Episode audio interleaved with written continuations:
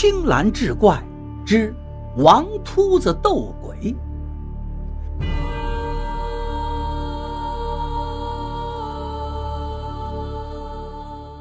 话说有个无赖汉，人称王秃子，他幼时便失去了父母，由姑母将他抚养成人。这王秃子自幼顽劣，又少有人管教，长大后变成了无赖少年的首领。王秃子不务正业，成天领着同伙们到处游逛、寻衅闹事，见到好东西就抢，看见喜欢的就夺。谁要是顶撞了他们，准得挨上一顿狠揍。四周乡邻被他们一伙搅的是鸡犬不宁，小孩子见了他们是东躲西藏。乡亲们对这伙无赖恨之入骨，却又奈何不得。这一天，王秃子领着他的狐群狗友来到集镇上的酒店。酒店老板虽然心里发怵，却也只能笑脸相迎。王大少，您好久没来了，里面请，里面请。店里的顾客看见王秃子一伙走了进来，是纷纷离去。他们这一伙人围着桌子团团坐下后，他便发了话：“店家有什么好酒好菜，只管上来，酒菜钱就记在大爷我的账上。”酒店老板忙道：“王大少，您说这是哪里话？平日里请您都请不到呢，今日您赏光到这儿，岂能让您破费？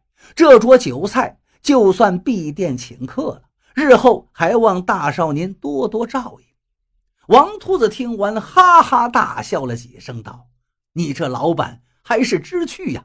日后若有哪个混小子敢来你这里滋事，本大少一请就到。”店家是诺诺连声，一叠声的催促着上酒上菜。这一伙人一边喝酒，一边吆五喝六，害得这酒店整整半天没做成生意。傍晚时分。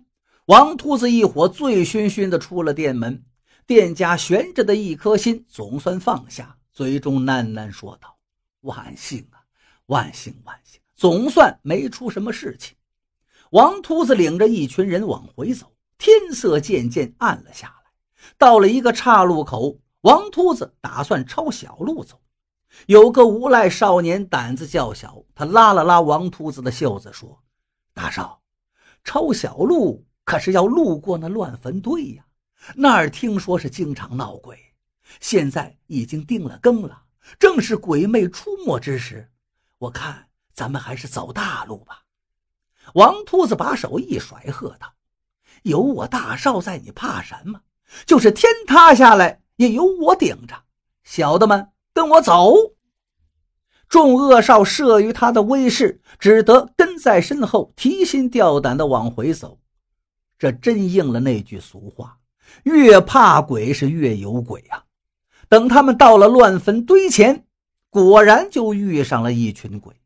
这群鬼呢，似乎有意跟这帮无赖子弟们作对，挡在路当中，不让他们过去。众恶少吓得是魂不附体，一个个浑身发抖，瘫坐到地上。王秃子回头看他们一眼，吐了一口唾沫，道。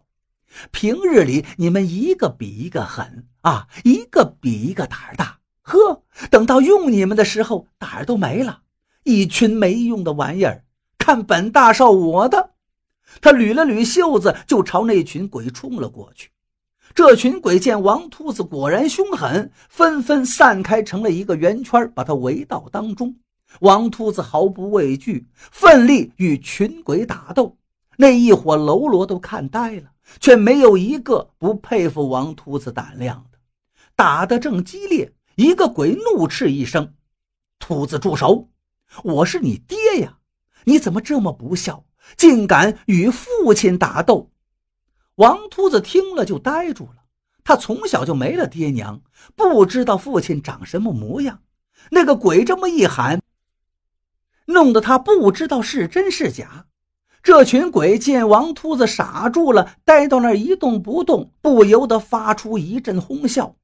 忽然间，又有一个鬼怒喝一声道：“秃子，我是你父亲，你怎么见我还不磕头？”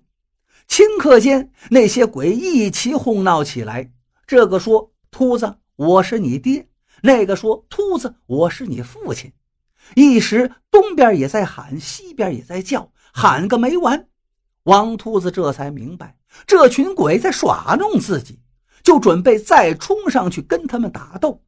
一个鬼猛然喝了一声：“秃子，住手！”王秃子又是一愣，略略一顿。那个鬼说道：“你不祭祀自己的母亲，使她衣食无着，流落在我们这里。”我们供他吃，供他穿，她是我们大家的妻子，所以呢，你就是我们大家的儿子啊。王秃子听他头上说的几句，还以为是真话，听到最后才知道这是在讨自己便宜呀。他怒不可遏，一个箭步冲上去，一拳就打在那鬼身上。他本以为这一拳准得把他打个半死。哪知拳头打在鬼身上，就如同击中了一个空口袋一般，软绵绵的，根本不着力气。那鬼却趁势向后一飘，正好落在王秃子的拳头打不着的地方。王秃子正想赶上去再打，后面的鬼又叫道：“秃子，你还不给爹磕头！”这时候，东边的鬼又叫了起来。秃子，你的爹我在这儿呢，你赶快过来磕头啊！王秃子就跑到东边去打。不一会儿，西边的鬼也要他下跪，他就又跑到西边去斗。王秃子大怒，回过身来打那个大声叫的鬼。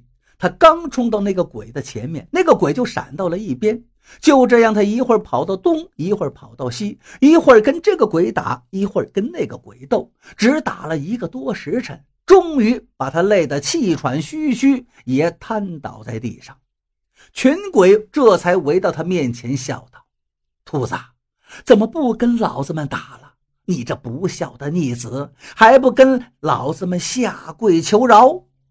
王秃子咽不下这口恶气，咬咬牙跳江起来，继续跟鬼打。他的脚也软了，手也酸了，勉强支撑了一会儿，终于是精疲力竭。倒地不起，这群鬼又围了上来，道：“秃子，怎么又不打了？是不是怕了老子们了？”王秃子瘫软在地上，别说是打了，连说话的力气都没有了。那些鬼就嬉笑道：“王秃子，今天你英雄气尽了吧？我们也算给这附近的乡邻百姓们出口恶气。”你这个东西一向为非作歹，弄得是人神共愤呐！乡邻百姓们治不了你，自有我们来好好的消遣你。眼看天要亮了，那些鬼将王秃子戏弄够了，方才散去。众无赖这才跑上前来，架起王秃子，慢慢的回去。从此之后，王秃子豪气顿敛。有一天夜里。他带着妻子远离家乡，没人知道他去了哪里。